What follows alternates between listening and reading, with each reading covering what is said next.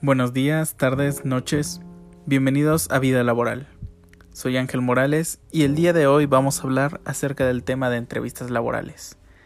Este es un tema muy importante ya que suelen ser el puente fundamental entre solicitar el empleo y conseguir trabajar en la empresa.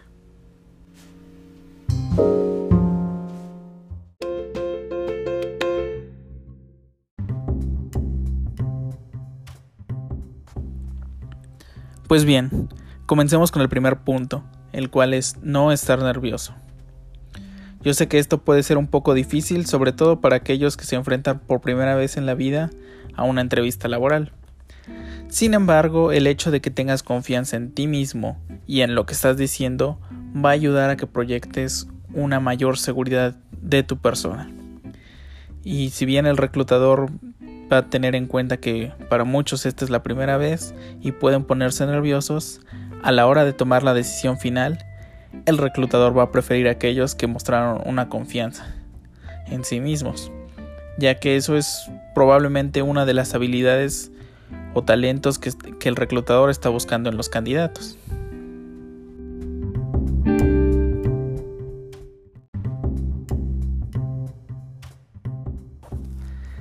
El siguiente punto es no mentir.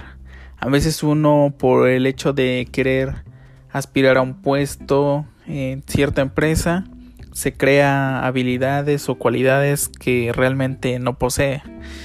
Y esto tarde o temprano va a salir a la luz y va a ser más contraproducente que aquello que se consiguió en el momento. Además, ser honesto ayuda a crear un ambiente de confianza y durante la entrevista eso es muy importante. Si tú te desenvuelves con confianza y el entrevistador te ve como una persona honesta, la conversación fluye de una manera más amena e incluso te puede ayudar. El entrevistador te puede decir, ¿sabes qué? Pues bueno, mira, no posees esta habilidad, pero realmente no es tan necesaria en, este, en esta empresa o en este puesto. O mira, realmente no esperábamos que cumplieras con todas las características, sino con ciertos valores y conocimientos y el resto se te puede capacitar aquí en la empresa. Así que lo mejor es ser honesto, porque si mientes te van a descubrir tarde o temprano o incluso no vas a saber eh, realizar las tareas de tu puesto. Por ejemplo, tú puedes decir que eres experto en ciertos programas de computación, la empresa te contrata y a la hora de la verdad no vas a saber ni qué hacer.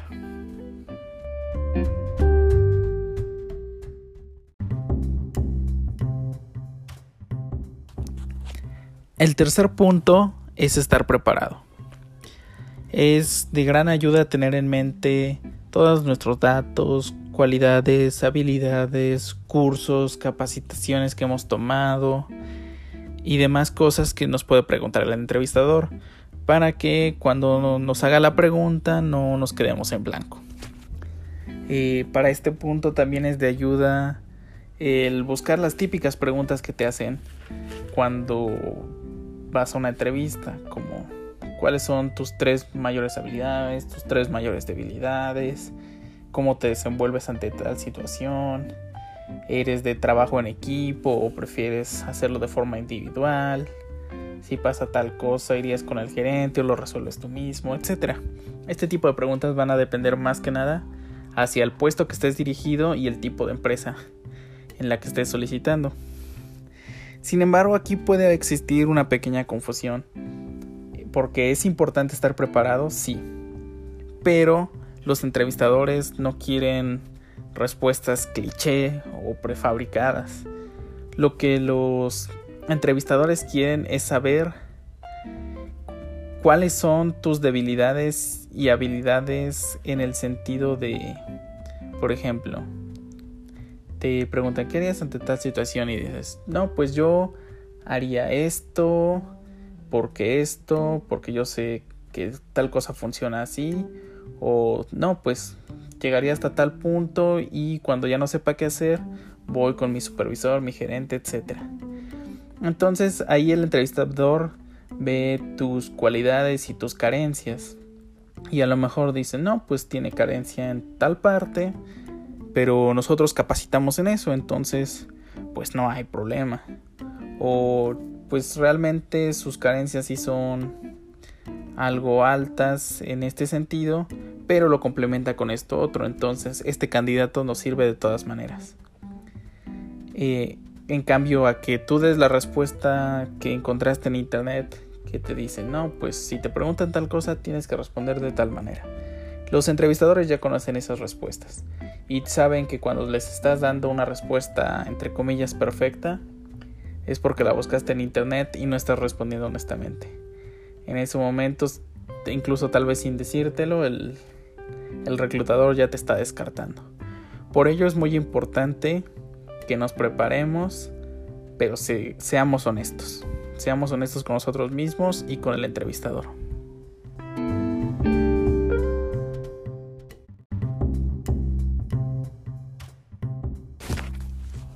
El último punto del que quiero hablar el día de hoy es la experiencia laboral.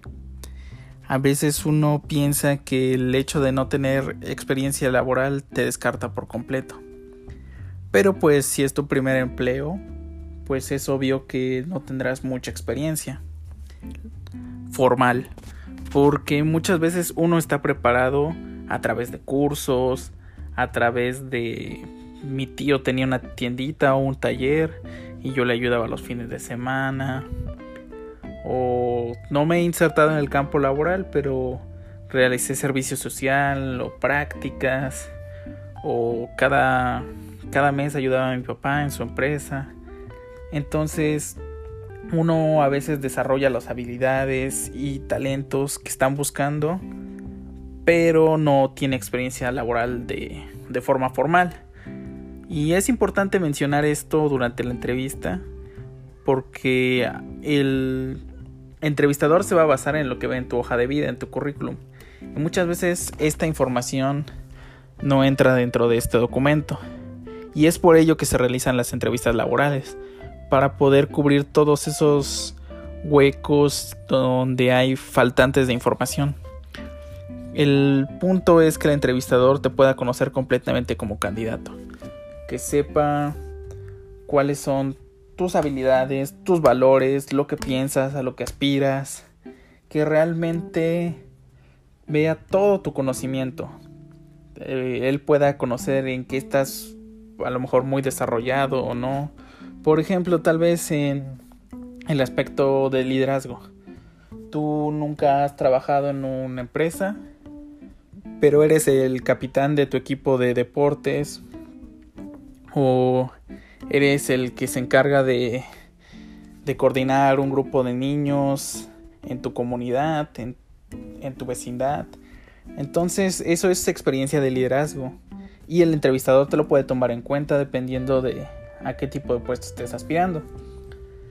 Y muchas veces esta, esta experiencia no laboral también tiene un peso muy importante el contratarte o no. Porque a lo mejor tienes un empleado, un candidato que fue empleado durante seis meses y realmente no destacó mucho y tienes a otro candidato que nunca ha trabajado, pero ha tomado 20.000 cursos, sabe dos idiomas, él sabe sobre el electricista porque su tío le enseñó, sabe sobre cómo comunicarse adecuadamente porque su hermana estudió comunicación y le da tips. Entonces, entre alguien que ya sabe lo que es trabajar, pero realmente no lo ejecuta, a alguien que no ha tenido esa oportunidad de desenvolverse profesionalmente, está lleno de, de habilidades y valores, pues bueno, eh, ahora sí que dependerá del puesto y de la empresa, pero es muy probable que contraten a esta persona sin experiencia debido a todo lo que conoce.